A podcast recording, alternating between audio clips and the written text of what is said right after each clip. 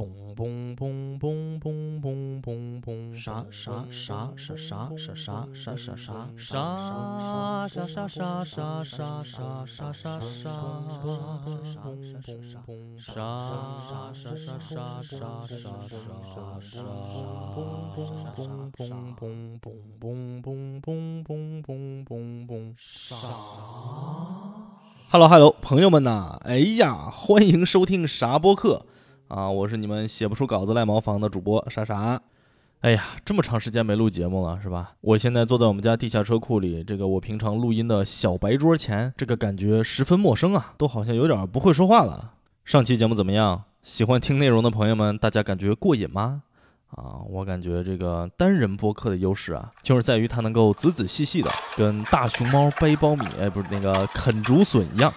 啊，把这个事情掰开了揉碎了，然后再慢慢的给你那么一个娓娓道来。而且一个人呢，发挥比较稳定啊，不太会出现这种嘉宾突然发疯的情况。而且将来如果挨骂呢，也是我一个人扛，不会觉得连累到了别人。但是通过观察呢，我感觉很多人啊，其实都对这个单人播客呀有一些先入为主的认识，就觉得，哎呀，一个人在那儿叨叨叨叨叨叨啊，能有意思吗？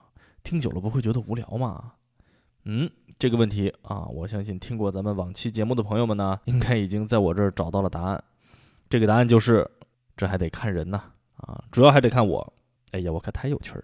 当然，这个 这有一个自吹自擂的嫌疑啊。但是不得不说呢，哎呀，我对自己的有那么几期节目呀，还是比较满意的，而且收到了很多反馈，就是很多听众都在那说，是吧，类似于好笑啊，哎呀，你是不是个单口喜剧演员呀？还有什么？哎呀，没想到一个人也能聊得这么有趣啊！过奖过奖啊！不过这也说明啊，我应该不是在这儿一个人傻乎乎的搁这儿孤芳自赏，是吧？至少还有愿意订阅咱们节目的朋友啊，跟我一起咱们共赏。但是就算是这样呢，我也从来不敢在这个节目介绍里头出现什么搞笑啊、好玩啊啊，就这种词儿吧。最多说个有趣啊。一个呢是害怕把大家的胃口都给吊起来了啊，以为是这个谐星聊天会级别的这种搞笑节目，是吧？进来一听。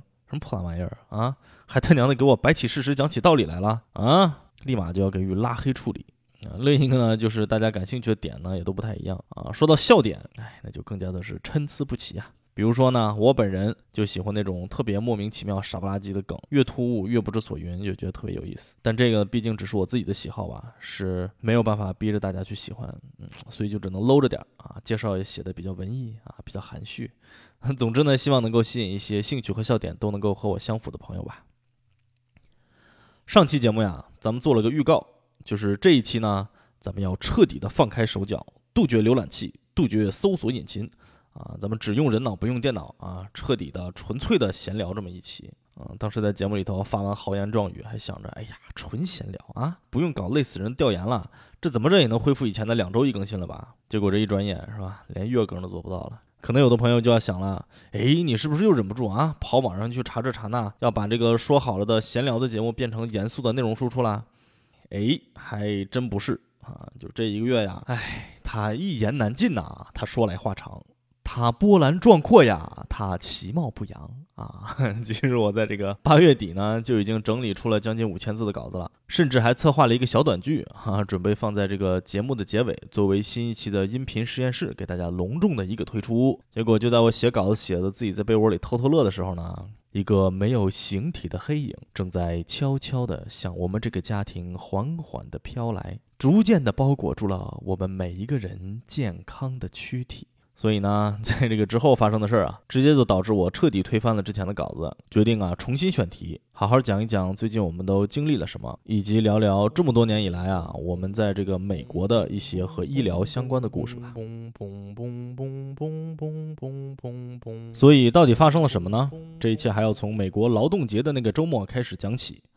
啊，美国劳动节啊，Labor Day，啊，设置在每年九月的第一个周一啊。这种设置其实还挺好的，至少保证了不用调休，肯定能跟周末连上啊！而且九月份啊，这个劳动节的周末，在美国基本上是公认的夏天结束的标志啊。啥意思啊？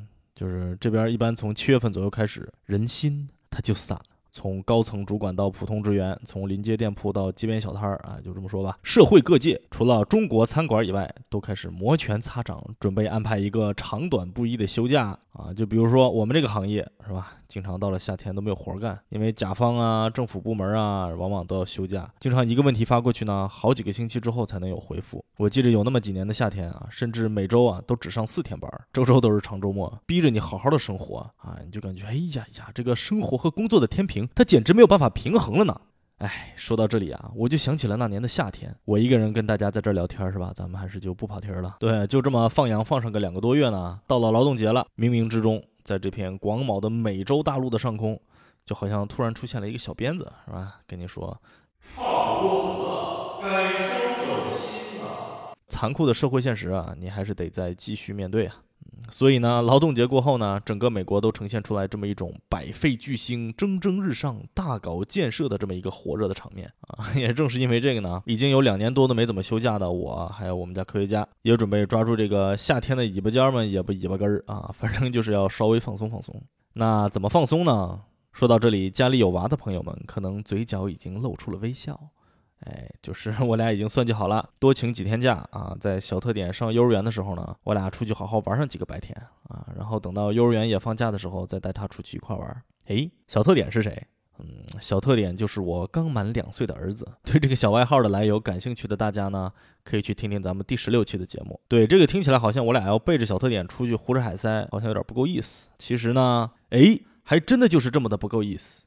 而且幼儿园是吧？一天一百多，娃不去也不给退钱，正儿八经的时间就是金钱呐。但其实最主要的。嗯，是这么长时间以来，我们有太多一直想要去，但是因为带着孩子不方便去的地方，所以我俩提前几天就搁那安排，说怎么怎么先去哪儿吃个 brunch，再去哪个博物馆转转看个展，然后再去看个电影，甚至还想要去坐船去个小岛上玩上半天。岛上倒是没啥好玩的，就是主要是为了坐船，因为带娃也不方便坐船。总之呢，整个的行程安排啊，就是怎么不方便带娃就怎么来啊，就跟这个两个如狼似虎的成年儿童啊，卯足了劲儿想要报复社会似的。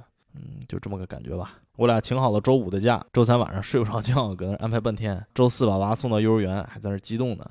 哎呀，再过一天就能够好好放松放松了。然后周四下午把小特点接回家，就发现啊，娃发烧了。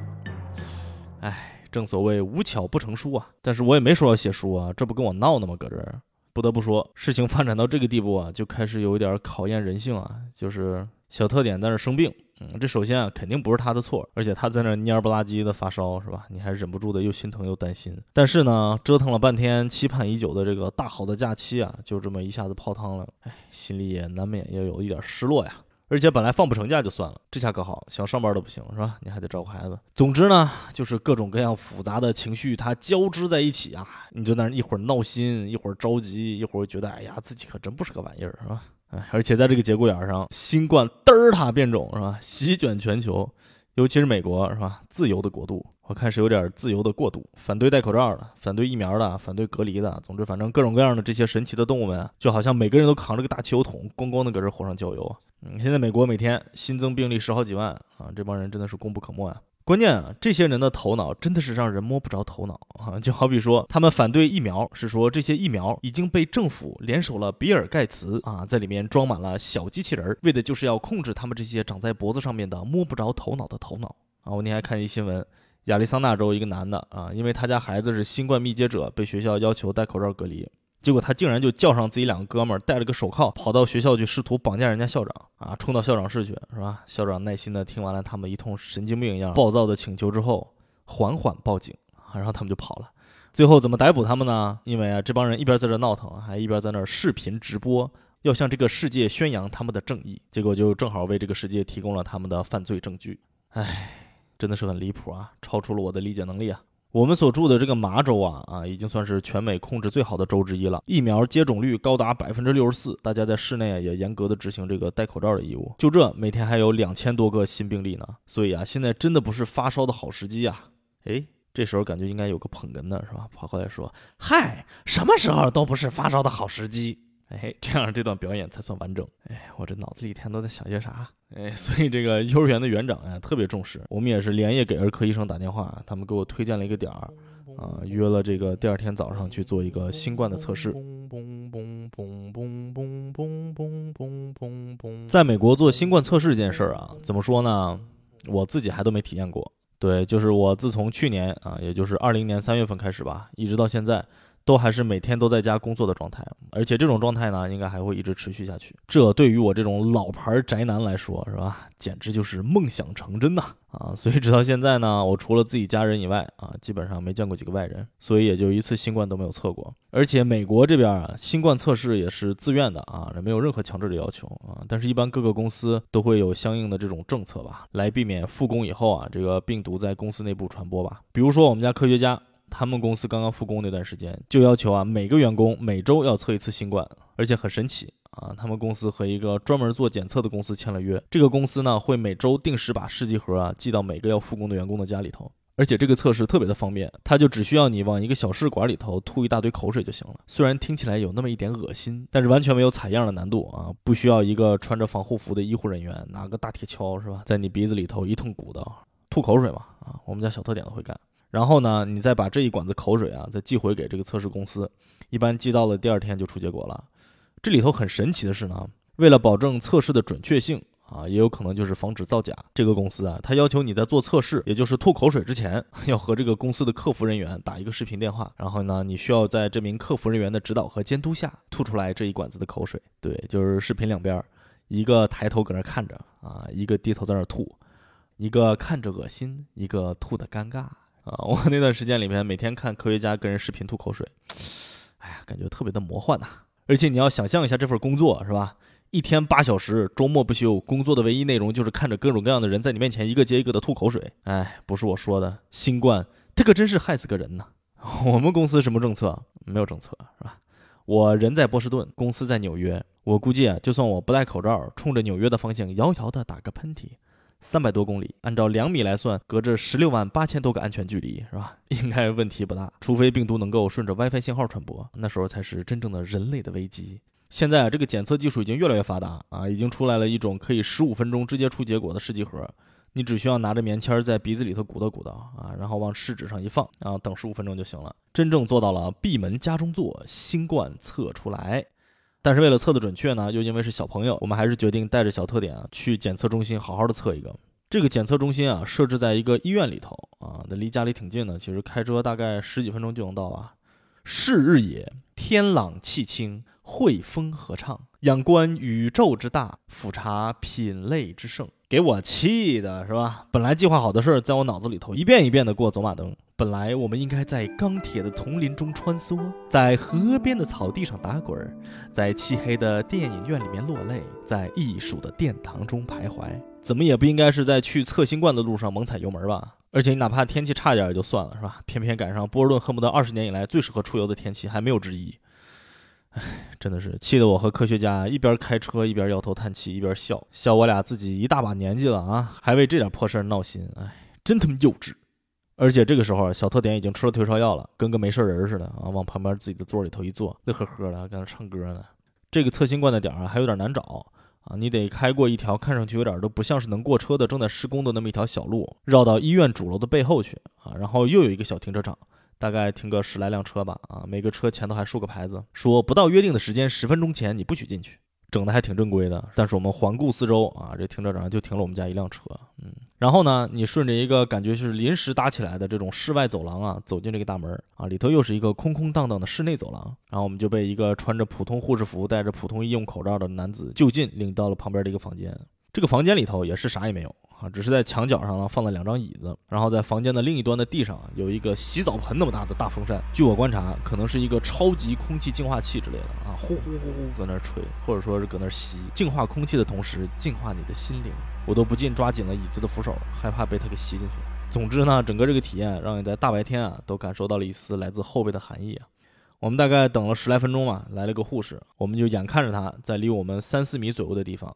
套上了一件一次性的那种，我也不知道应该叫什么，就是那种连体套袖吧。戴个手套，拿个棉签儿走过来了啊！一看到这个棉签儿，哎，我就放心了啊，因为这就是一个普通的棉签儿啊。果然呢，这位仙女儿就和我们一边聊天儿说：“哎呀，现在这个检测比以前容易多了，你们不用担心。”一边就拿这个棉签儿啊，在小特点的鼻子里头很浅的地方擦了一擦，这就算完事儿了。小特点全程巍然不动，甚至面带笑容。还没等他反应过来呢，人家护士已经搞定离手，给他竖大拇指了。结果一直等到我们回到车上啊，他才若有所悟，指着后头说：“阿姨，挖鼻涕。”给我俩乐了半天。结果我们哪里能够想到啊，这一乐就是之后整整一个星期里头的高光时刻了。当天晚上啊，我们就收到幼儿园园长的微信啊，说：“哎呀，你们看看这个孩子嘴里头啊，有没有长个小疱疹？”哎，这就让你很警觉，是吧？你就感觉好像他知道一些我们不知道的事情。结果一看，果然有好几个小白点儿。院长就说呢，和小特点同班的一个孩子啊，刚刚在医院被诊断出了是手足口病。这个病啊，它高度传染，如果嘴里头有疱疹呢，八成是跑不了。手足口病，不知道大家怎么样啊？我听了以后，吓得出了一身冷汗啊，以为是口蹄疫呢。隐隐的，好像在小时候啊，这个新闻联播里头经常听到这个了不得的词汇。不过，毕竟现在是信息时代，是吧？手机在手，世界我有啊！立马我就从沙发缝里头掏出手机查了一下，对，就是为了防娃，我的手机一般都会稍微藏一下啊。查完以后。松一口气，手足口病和口蹄疫啊是完全不同的病，而且口蹄疫呢只传牲口，几乎不传人，这应该就是所谓的记忆偏差吧？就是人呐，他总会有那么几件事儿啊，你觉得你肯定是亲身经历啊，你记得清清楚楚，并且这么多年来你还在你的潜意识里头不断的确认它的真实性，然后某一天你就发现你的这个记忆啊和真正的现实之间还是存在巨大的偏移，怎么能再说的明白一点呢？嗯，就是人呐，真的是记性太差。看网上说呀，这个手足口病具有非常强的传播性啊，通过皮肤接触、飞沫、粪口啊，它都能传染。据说传播性啊是新冠病毒的四到六倍，尤其是在幼儿园里头，一般都是一个班一个班的端。但是好消息呢，是这个病啊一般不会太严重，一周左右就会自行痊愈。通常情况下呢，无需治疗，而且这个病啊它多发于五岁以下的儿童，成人几乎不会被传染。唉，这个最后一句话呀，真是害人不浅呐啊！这个咱们一会儿再说。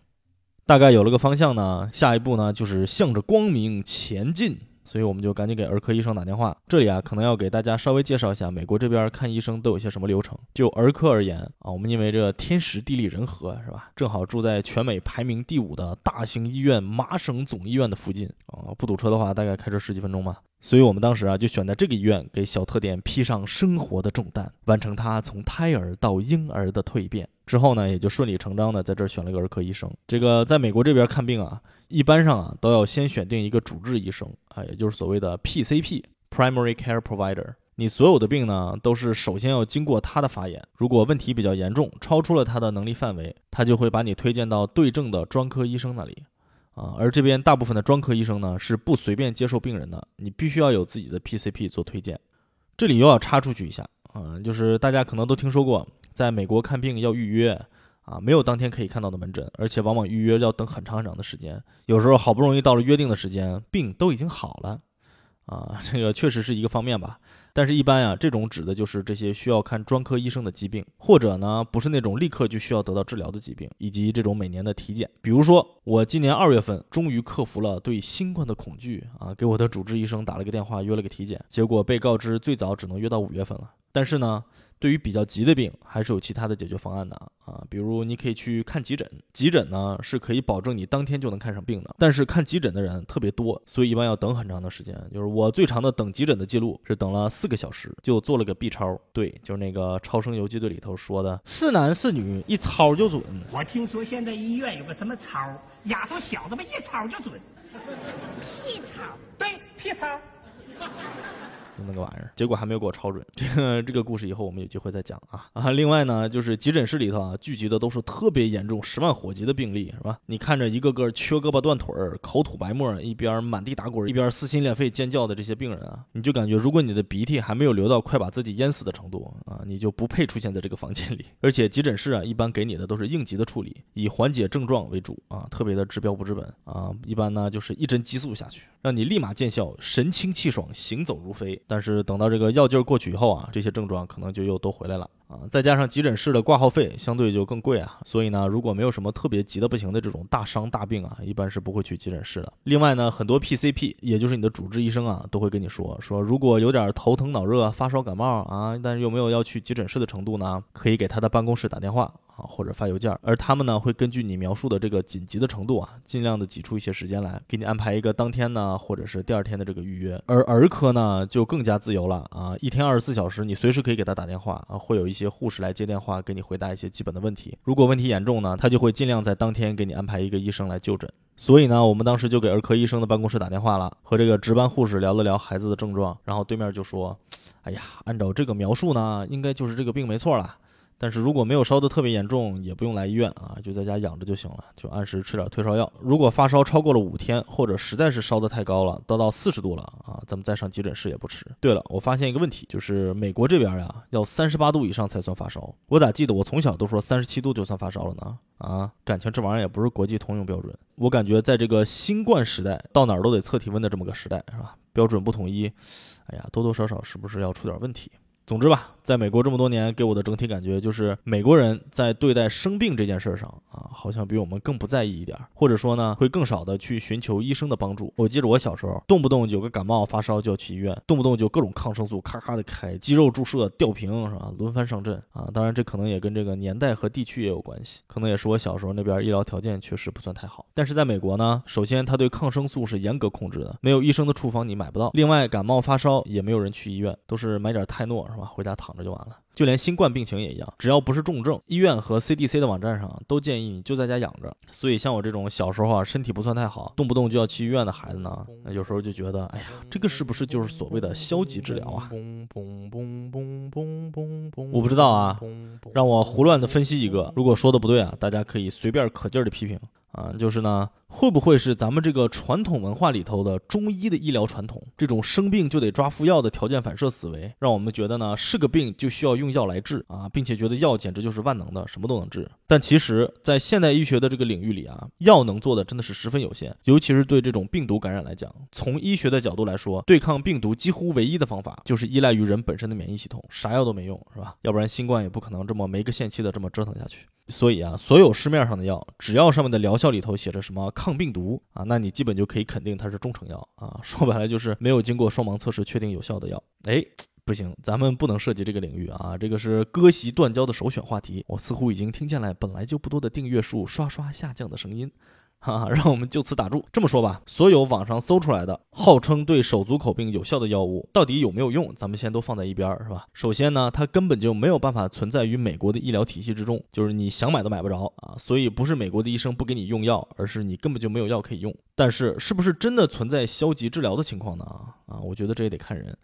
我们家小特点刚出生的时候啊，医院给我们指派了一个儿科医生。我第一次带着孩子去看这个医生的时候，不得不说，我的心中充满了疑问。哈怎么说呢？这个医生啊，他从生物学的角度来看，至少有八十五岁高龄。对，就是美国这边是没有退休年龄限制的，这个我是知道的啊。但是如此高龄的从业者，除了现任的美国总统，嗯，我还真的没见过几个。我倒不是对老年人有什么成见啊，尤其是医生这种特别讲究精力和见识的职业啊，我眼前这位已经应该是老专家级别了，是吧？我应该偷着乐才对。但是呢，你从瘫老人家的这个精神状态上来看，哎呀，我真的有时候感觉他还是应该多在家里面休息休息啊，毕竟安享晚年可能比较重要。嗯，我们家小特点从一个月左右开始出现湿疹，每次去看儿科医生呢，这个老爷子都用他颤抖的手给我递过来一张打印纸，说湿疹正常，孩子长大点就好了。到了后来呢，湿疹越来越严重，当时啊，甚至已经出现了这种大面积的因为破口而结的痂，而且老被孩子自己挠破。总之呢，视觉效果十分的惨烈。然后我们去看医生，老爷子还是那一套，湿疹正常，孩子长大就好了。我就忍不住问了：“您老说长大就好了，这要长多大才好呢？”百岁老人缓动朱唇，说：“啊，也没多大啊，我见过有十五岁还在长的。”这句话我听着就好像是黑暗中的一道闪电啊，照亮了老人隐藏在布满皱纹的一张脸后面狡黠的笑容啊！可见这个太见过世面也不是好事儿。八十五岁高龄的儿科医生，在他的人生的长河中尽情的遨游，偶尔冒出水面，环顾四周，觉得啥都不是事儿。嗯，所以我们后来还是决定换了一个年轻一点的医生。而这个医生一推门呢。看了一眼小特点红的流汤的面庞，直接就发出一声尖叫，说：“哎呀妈，你们家这挺严重啊！等会儿啊，等会儿我赶紧给你们推荐个皮肤科的医生。”哎呀，当时感动的我简直要冲上去跟人家道谢，表演一个执手相看泪眼，竟无语凝噎，一个消极治疗的小故事和大家分享。虽然啊，在医学治疗上比较消极，但是咱们自己在照顾孩子的时候，还是应该要积极一点。而且呢，其实这个不是受你主观意志所转移的，因为啊，当家长的可能都深有体会，就是娃这个东西啊啊。有两个特别重要的特质，一个呢就是他太脆弱了，刚生出来的婴儿自己都撑不起来自己的脑袋，抱的时候一个不小心就可能把脖子给扭断，所以呢你一直都是抱着这么一个这种内心颤抖、小心翼翼的这种态度啊，把他给养大，很难不会产生过度保护的心理。另外一个呢就是他笨不拉几啊，不受控制，而且无所畏惧。前一段时间。我们家小特点蹲在楼梯上，伸手够下一层台阶上的东西，果然一个手短，脑袋着地，几乎倒立着摔了一跤，差点从楼梯上滚下来。整个事件发生速度之快，你就在旁边站着，你都反应不过来，你就只能倒立的把他给拎起来，结果就从脑门到鼻梁就整个被擦掉了一层皮。所有的这些啊，他都让你不得不每分钟的紧紧的盯着啊，因为一旦一眼没看住，几乎肯定就要出事儿。所以呢，被这两个特质啊长期的训练下来呢。你基本上已经成功的放弃自我了啊，成为了一个娃奴。啊，尤其是在他生病的时候，因为已经确诊了这个手足口病啊，按照这个病的走势呢，下一个阶段就是要发高烧，所以我每时每刻就忍不住的想给他量体温。我们有一个这个红外线的体温计啊，测体温就往脑门上一比划，滴的一声就行。听起来简单，但问题是呢，红外线体温计这个东西啊，它测出来的温度会上下的波动，同一个地方测几次就有几个不同的结果，而且你测脑门的不同位置也不一样啊，一般是脑门正中间比较低啊，然后越往太阳穴方向走就越高，这下就把我给整懵了，这到底怎么测才能准确呢？而且现在在这个孩子这个年龄，你让他在腋下夹个温度计夹五分钟，那根本不可能做到，所以你都没办法对比。于是我就想起我小时候，然后我爸就会摘下眼镜，闭上眼睛，用眼皮贴我脑门，据说这样会感觉比较准确。所以我就恨不得每过几分钟就把它薅过来啊，把脑门在我脸上揉搓一通，感受一下他的体温，加上我的这个油性皮肤是吧，给娃盘的锃亮。而且最重要的是呢，这个行为其实也埋下了隐患啊，这也是后话了。但是后来我们发现，你其实看他发不发烧特别容易，就是他一旦开始发烧呢，整个人就会进入休眠模式，就看着恨不得上一秒还在那满地跑呢，下一秒就突然趴在沙发上不动了。这个时候啊，你过去滴滴一测啊，那肯定就是烧起来了。于是，在这不知不觉当中，科研已经默默地展开了序幕。啊，科学家就新建了一个共享文档，开始详细记录小特点的病情以及各种用药情况。到这个时候呢，小特点已经开始高烧了，烧到了三十九度左右吧，必须不间断的按时吃退烧药才能控制体温。而且因为嗓子很疼，孩子也不太愿意吃饭。而一跟我们说啊，说不吃饭问题倒是不大，但主要呢是要强迫他一定要喝够水。所以这个文档里头还记录了，比如什么时候开始发烧，几点吃的什么药，什么时候喝了多少水。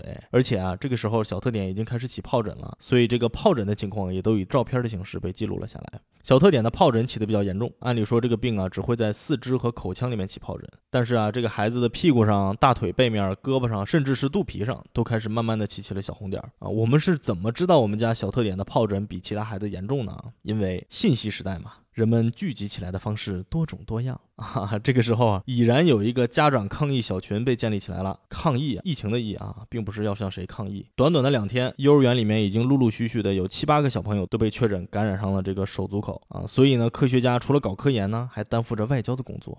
对这个，因为群里头都是妈妈啊，我也没好意思参与。然后在大家交流病情的时候，都在那儿，你看看我们家严重不严重？你看看我们家厉害不厉害？在那热热闹闹的，在那发各家孩子身上长包的照片，结果我们家的照片一发，一举冠绝群雄，直接把个群给发沉默了。过了老半天，大家才开始纷纷回复说：“哎妈，你们家这也太严重了，我们都不敢看，你俩的心可真大。”哎，所以呢，为了证明我们家心其实没那么大，我们还是打了一通电话，约了一个当天的儿科门诊啊，去看了一下医生。这次看医生的经历咱就不详细聊了啊，因为这个看完的结果和我们预计的差不多。医生就说：“你放一百个心，我给你拍胸脯，哎呀，肯定是这个病。”你们就安心的回家休息，对，就这么个情况。所以呢，整个这一趟呢，除了小特点在人家等候室里头 cosplay 了一回熊孩子以外，基本上就没什么收获。看完医生回家，我和科学家已经都累得精疲力尽了，好不容易把孩子给哄睡了，我才发现我开始嗓子疼了。说实话，我一开始还真没太在意，觉得应该就是啊，最近比较累，抵抗力有点下降啊，有点感冒。为啥呢？因为我有着强大的理论自信，所以我查过的这些网站也好，医生的诊断也好，里头都明确的说了一件事儿，就是这个病啊，它多发于五岁以下的儿童，成人极少感染。通过我的这么一番计算啊，我应该属于五岁以上的人群啊，所以基本不用担心。而且我事实上也是这么做的，是吧？就像咱们刚才聊的，没事就当人工体温计，把孩子抓过来盘一顿啊。总之，我和科学家在照顾他的时候啊，完全没有把这个病毒当回事儿，应该是除了粪口传染，哈，这个其他的传染途径恨不得都试了一遍。这就叫做飞蛾扑火，图个暖和。结果到了第二天早上呢，我就发现自己的嗓子里面已经开始出现疱疹了，科学家也开始出现了一些相似的症状，而且我们两个都开始有一些低烧，这就导致了一个问题，就是人体体温计开始测不准了。嗯，你也烧，他也烧，俩人一贴脑门儿。哎，没事儿，出去玩去喽。哎，这肯定不行，是吧？所以我们俩就开始了严格的体温监控，每隔一段时间就拿个体温计在三个人的脑门上一通滴滴滴滴滴滴啊！而且科研文档也加上了两页，是吧？加上了我和科学家的症状记录。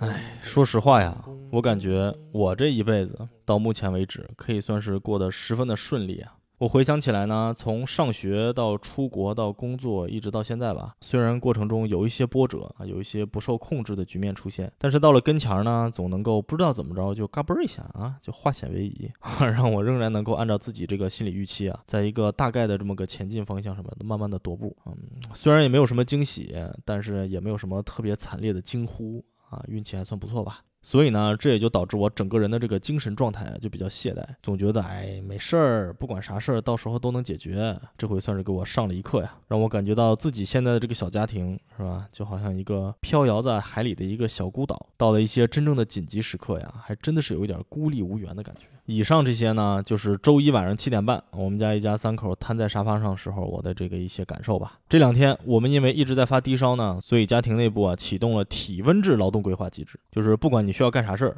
是吧？先测个体温。啊，谁的体温更正常谁上？哈，对，就是这个机制的问题呢，就是因为我的病程啊比科学家稍稍领先，所以总是比他高上个零点几度，占尽了先机呀。哎，结果到了下午四点，先机变成了宕机，我的体温直线上升，烧到了四十点三度。哎，给我吓的。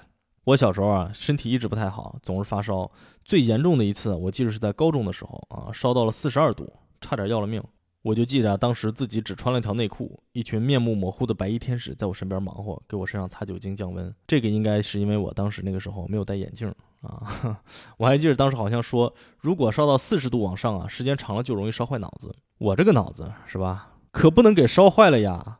咱这个播客才刚刚做了还不到两季，就算是为了大家，我也得努力保持我的聪明伶俐。一个单压献给大家，哎呦，双压。嘿，看来这个聪明伶俐还在啊，所以从下午四点一直到晚上七点，是吧？我两种退烧药同时上阵啊，抱着水池子，离了歪斜的搁那冲凉水，自救了半天。科学家拿个凉毛巾也是给我浑身上下的抢救一通，嗯，没什么效果，烧就一直都退不下来。而且到了这个时候呢，科学家也已经烧到三十九度了。小特点呢，又因为这个病呢，他嗜睡，下午一直趴在沙发上睡觉。这个时候呢，又偏偏刚刚才醒啊，又饿又难受，在那撒起床气儿，嗷嗷的哭。晚上七点多。天已经擦黑了，窗外下着瓢泼的大雨。我俩一个高烧三十九，一个高烧四十度，在沙发上瘫着，还抱着一个大哭不止的娃，场面啊，难免有一些凄凉啊。然后俩人还得迷迷糊糊的在那商量到底该咋办。如果我的烧一直不退呢，那就只能去急诊室打一针退烧针。但是现在这个情况，我俩高烧到这个程度，走路都晃悠，看东西恨不得都要对眼儿，肯定是不能开车的。而且有个娃在这嗷嗷叫呢，也得必须有人来照顾，这就让情况变得非常的复杂。打车是吧？美国现在这个新冠的增量啊，再加上我现在的高烧，这就有点麻杆打狼两头害怕的意思。要不然呢，就住得很远；要不然就是家里也有小孩儿，我们也不想变成了这个病毒的帮凶，帮他再四处传播一回。我们甚至都想到了邻居，但是我们这个街区啊，据我观察，居民的平均年龄大概在六十五岁左右啊。我们的隔壁住着一位九十五岁的独居女士，街对面住的几家啊，也都有个七八十岁了。虽然平常我们大家的关系都很好啊，经常互相送点小礼物什么的，小特点的好多玩具都是邻居们给送的。但是要这些七十多岁的老人大晚上带我去急诊室啊，新冠高危人群亲自涉险是吧？嗯，明显不太合适。什么不太合适？太不合适了。所以呢，想来想去，我俩决定啊，如果再不退烧，哎，那就叫救护车吧。啊，到时候车来了，俩人还是一测体温，谁高谁上车啊，剩下一个陪孩子。正在我们这儿焦头烂额的决定要叫救护车的时候呢。可能是因为这个决定实在是太过离谱，甚至有点吓人啊！我就感觉到一股冷汗啊，正在从我的背后慢慢的冒出来啊！十五分钟以后我就退烧了，而且过了不久呢，科学家的体温也就降下来了。后来啊，晚上我俩粘在沙发上啊，我就说，哎，你看看，要是没有小特点，咱俩啊今天应该也不至于这么狼狈，至少可以安静的躺那儿休息休息。就算真的得上医院，也好安排多了，也不会像现在这么束手束脚、瞻前顾后的。科学家看看我。说：“我发现发高烧果然容易让人变笨，咱俩这病不就是他给传染的吗？如果没有他，咱俩根本就不会生病啊！哎，你看看，还得说人家是逻辑严密的专业人士啊，我真是啥啥也比不上人家呀。但我其实想说的呢，就是生病这件事儿啊，自从有了小特点以后，整个性质都发生了变化。”以前像发烧、感冒这种小病，我甚至都不太反感，因为虽然身体这个不太舒服，但是它其实代表了你可以从精神上也好，身体上也罢啊，都可以好好的休息一阵儿。如果有人愿意帮忙照顾你，那当然好。但是，就算当年自己还是一个快乐的单身汉的那些年嘛，生病的时候自己照顾自己也不是什么难事儿。所谓的一个人吃饱全家不愁嘛。但是呢，现在可不一样了。就像这回，就算我们两个都在发高烧，还是得吃着好几种退烧药，强挣扎起来，该干啥干啥，什么都不能落下。因为你现在啊，肩膀上有小小的、脆弱的一条人命啊，这么巨大的一个责任压在肩上，生病就已经不是可以休息的一个契机，它变成了继续生活的巨大累赘啊。不过好在呢，这次的危机已经挺过去了，而且呢，也给我们提了个醒，是吧？生活在新冠时代二点零中的每一个家庭，其实都是一座孤岛。为了让我们的小岛不至于沉没呢，我们也需要开始制定一些应急的计划。哎，终于退烧了啊！希望听到这里的朋友啊，也能为我们的家庭安全度过难关而感到欣慰而快乐，以至于要情不自禁的欢呼起来。谢谢，谢谢大家啊！我就假装你们在鼓掌。你们就假装我在这儿跟你挥手鞠躬，是吧？咱们一起在脑海里头创造出这么一种在这个现场看我说专场的这种即视感，体验一回在播客里头难得一见的精神层面上的互动。不过咱们的节目还远远没有结束，为啥呢？哎，因为这个病啊，退烧才是第一步啊，之后的经历才可以真的算得上是精彩。因为手足口病嘛。重点还是要放在这三个东西上面，是吧？发烧它其实只是个副作用啊。咱们先来说说口啊，虽然说是口呢，其实更准确的呢，应该说主要是嗓子。嗓子疼，嗯，在我这还不算太长的一生当中啊，曾经出现过无数次的嗓子疼。这些嗓子疼一般可以按照病因被归类为三种。第一种多发于早上刚刚起床的时候啊，起因往往是因为房间干燥，而你一整宿都在打呼噜。我管这种啊叫做摩擦型的嗓子疼。这类嗓子疼特别容易诊断啊，一般来说呢，你只要回头看看你伴侣的脸色，是吧？基本上就可以确诊。如果没有伴侣呢，比较麻烦一点啊，但是只要稍作等待。基本上在一两个小时之内啊，症状也就会消失。第二种嗓子疼，我管它叫做疲劳型嗓子疼。我在大学期间经常经历这种啊，一般会出现在通宵打牌、吆五喝六，或者是疯狂 K 歌、声嘶力竭之后。第二天啊，有时候就会整个早上都说不出话。现在的朋友们啊，可能很难体会这种痛苦，因为现在你们都蹦迪是吧？我猜这个病症可能要往下转移，变成脚后跟疼。而对于现在的我，这种嗓子疼一般就会出现在我每次录节目的之后啊，因为录节目经常要连续一两个小时不停的说话，其实也是非常的辛苦啊。而如果实际情况和前面两种都不符合呢，那一般就是生病了。这次手足口病啊所导致的嗓子疼，怎么说呢？应该是我人生中体验过的最夸张的嗓子疼，没有之一。对了，我这里要提一下，就是我跟我们家科学家的这个病程啊，我开玩笑说，大概差个二十分钟左右，就是我们的所有的症状几乎都是同时出现、同时消失的，特别的神奇。可见它这个病毒怎么说呢？讲规矩，是个病毒世界的手法。所以我俩在嗓子疼的最严重的那天，从早到晚就几乎没说过一句话。你就会发现啊，哎，好像如果不用语言，其实还是有很多其他的方式可以交流啊。你又发现，哎，好像两口子一天不说话也挺好。啊！呸，不好，这个不能乱说，是吧？毕竟还是要和谐。我记得那天吃饭的时候都特别安静。如果你从第三人称视角来看，你就会看见我们一家三口静静地围坐在餐桌旁边。一会儿你抬头看天花板，一会儿我抬头看一下天花板，啊，此起彼伏，人觉得特别的诡异，好像在那演天鹅湖似的，是吧？就差搁那呼扇翅膀了。为啥呢？因为咽个东西实在是太疼了。不夸张的说，每咽一口东西，哪怕就是咽口水，你都感觉自己在生吞一个拳头那么大的一个整个的仙人球。所以你只有扬起脖子来，尝试把喉咙彻底的打开，是吧？打开啊，才能够稍稍的缓解一点。而且你一旦吃的东西有那么一点就辣，咱就别提了，是吧？有点酸、有点甜或者有点咸，那个疼痛就会一直一直持续，直到你不停的喝水把它彻底的冲掉为止。所以啊，最多也就只能吃点稀饭。哎呀，真的是很夸张啊！吃顿饭简直恨不得大哭一场。因为疼的实在是太厉害了呢，我还跟我的医生约了一个视频会诊啊。为了给他看喉咙，我还专门拿手机拍了几张照。怎么说呢？照片我是不会放的啊，请大家放心。但是如果您对这方面的语言描述的承受能力也比较低呢，那我建议您往后跳过三十秒。跳完了吗？我开始描述了啊。就是我的嗓子整个红的发紫，咱就不说了，上面密密麻麻的排满了大概直径一毫米左右的白色溃疡。如果把图放大了，你就感觉好像在看那个章鱼触手上面的吸盘啊，就这么的夸张。而且在嗓子侧面还有几个直径已经到三到四毫米的大溃疡，正好长在会和舌头摩擦的这个地方，严重的影响你的咀嚼和说话。然后我就把这个照片给医生一看，医生也是看的直嘬牙花子，说：“咦，咋恁严重嘞？”然后就径直给我开了药，我拿到药一看，哎呀妈，吓我一跳！上面说啊，这是给癌症病人化疗时候缓解口腔溃疡疼痛用的。我天，这么猛吗？已经需要用到这个级别的药了吗？啊！但是你如果再仔细一看，其实啊，这个药它就是个麻醉剂，就是很浓的像油一样的一罐这个液体。你拿过来以后啊，在嗓子附近漱漱口，然后把它吐掉，起到一个麻醉的作用。具体什么感觉呢？你就觉得好像嗓子的疼痛没有缓解太多，因为其实你很难漱口漱到很深很深的地方，但是舌头和嘴唇全麻了，可能这个跟你嚼了一大把花椒的感觉差不多吧。总之呢，一天结束，我和科学家那天晚上躺在床上饿得睡不着觉，两票合一票，一起把嗓子疼定为整个这趟荒野求生里头最难熬的一个项目。不过好在啊，嗓子疼来得快，去得也快。之后过了两天，他的这个疼痛指数啊，就基本下降到了一个可以正常生活的程度。于是呢，我们还特地的大吃大喝庆祝了一番。手足口，手足口是吧？除了口，还有手和足。不得不说呀，这个体验也十分微妙啊。怎么回事呢？就是我俩退烧之后第一天吧，就感到手心儿和脚底啊开始出现了非常不舒服的麻痒的感觉。大家应该都有那种手心儿或者脚心儿被蚊子叮过的经历，是吧？就是那种又麻又痒，还没法挠那种感觉。虽然它没有蚊子包那么痒啊，但是它面积很大，基本遍布了整个手掌和脚掌。不知道大家有没有因为走长路或者跑步的时候鞋不舒服啊，在脚底磨出过水泡？这个疼痛的感觉就好像你在脚底板上拿笔打上两厘米见方的网格，是吧？然后在每个网格的正中心都长上这么一个水泡，就是这么疼，均匀而别致。而且这个时候啊，我那双跟随我征战多年的脚底按摩拖鞋，摇身一变变成了一双灵魂拷问拖鞋。它迫使你每踏出一步就要问一句为什么，每站立一秒就要在内心深处重新探讨关于人类本源的哲学问题。它虽然无法帮助你进行“你是谁，你从哪里来的”哲学思辨。但绝对会逼着你反复思考，你要到哪里去？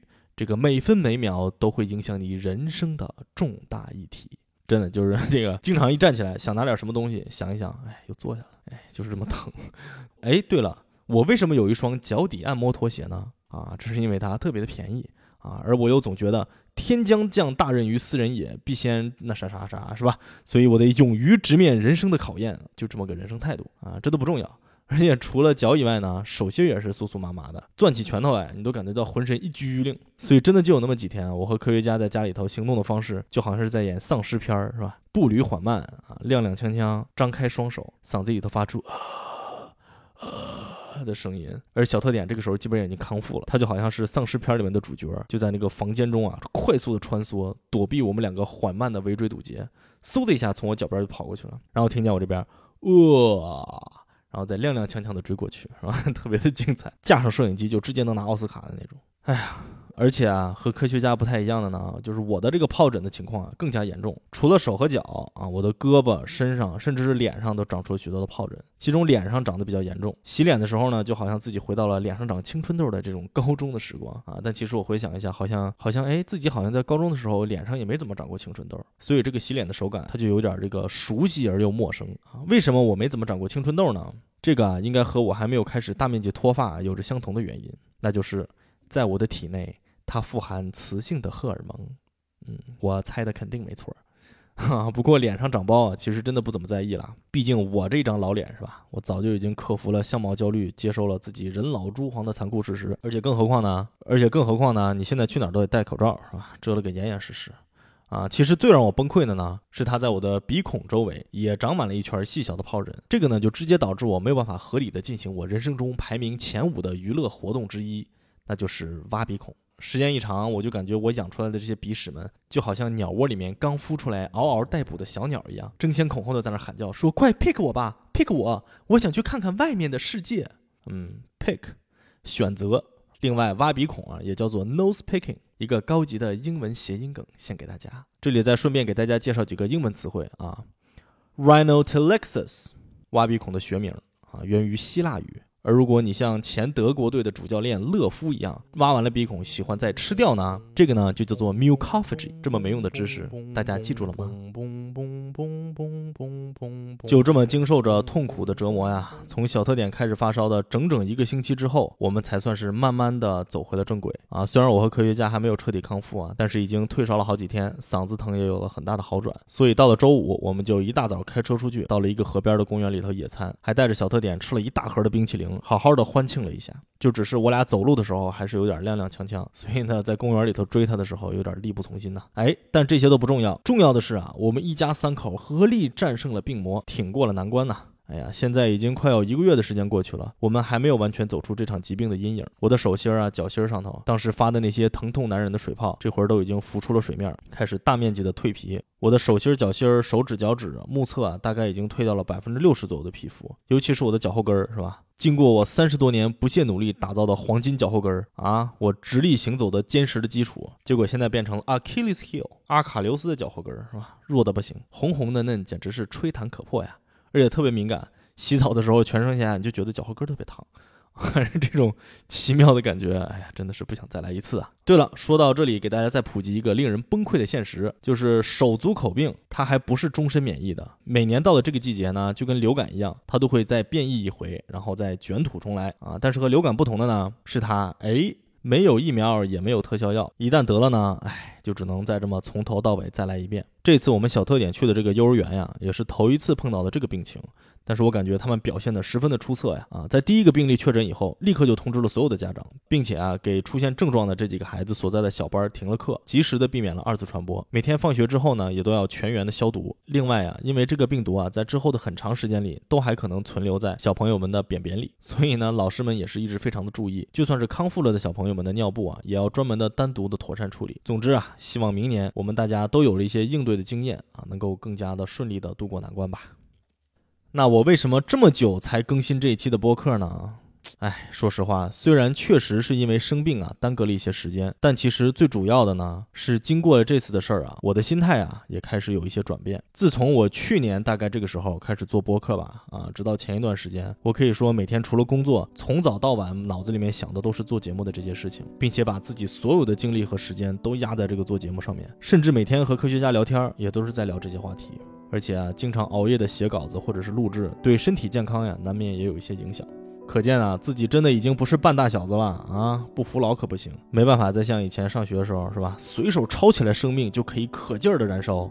说实话，我感觉虽然做播客或者说是自我表达吧，是我的热情所在，但是对于我的整个的生活来说呀，哎，这样似乎还是有点草率，或者说呢，有一点本末倒置了。就前几天吧，正赶上小特点两岁的生日啊，我和科学家终于如愿以偿，趁着孩子在幼儿园和小朋友们庆生的这个契机啊，好好的休息了一天啊。其实也没什么特别的安排，就是逛了个街，吃了顿烤肉，去了趟博物馆。那天早上，我们俩慢慢的走在大马路上，享受着拥有时间的感觉。突然之间，所有曾经生活记忆中的这些点点滴滴啊，伴随着各种各样复杂的感情，就一下子就涌上来了。它就让你觉得呀，生活呀，它可能并不只是你所追求的快乐这么简单。而如果你把头埋在自己的世界里头，你可能反而会失去很多更珍贵的感受。我不知道我自己说明白了没有，但是啊，我感觉我这次生病的经历呢，它就好像是一个小小的提示牌，它让我在跨越山涧的独木桥上可以停一停，重新找一下平衡，然后再从容的出发。听到这里，还请大家不要担心，您猜怎么着？咱们的节目还是会照常的播出。哎，没想到吧？你说我搁那儿矫情个啥劲儿是吧？但是呢，可能会变成每月更新了啊。这个当然还得看我的状态。如果正好有什么话题我特别想聊呢，也可能会更新的快一点。总之，还是希望大家继续的关注。而且呢，啥播客马上就要迎来他第一个生日了，届时呢会有一些小小的互动环节，也希望大家能够多关注咱们在小宇宙上面的节目公告，更希望大家能够踊跃的参与进来啊，咱们一起聊会儿。好的，这期节目就先聊到这里，咱们下期再见。嘣嘣嘣嘣嘣嘣感谢大家收听啥播客喜欢啥播客的朋友们呢还有请您在小宇宙 app 喜马拉雅 app 或者任何您其他收听播客的 app 中踊跃的订阅癫狂的转发。同时如果您对我这个播客有什么意见或者建议或者您有什么想要听到的话题就请在评论区留言吧。总之感谢大家的支持拜拜。嘣嘣嘣嘣嘣嘣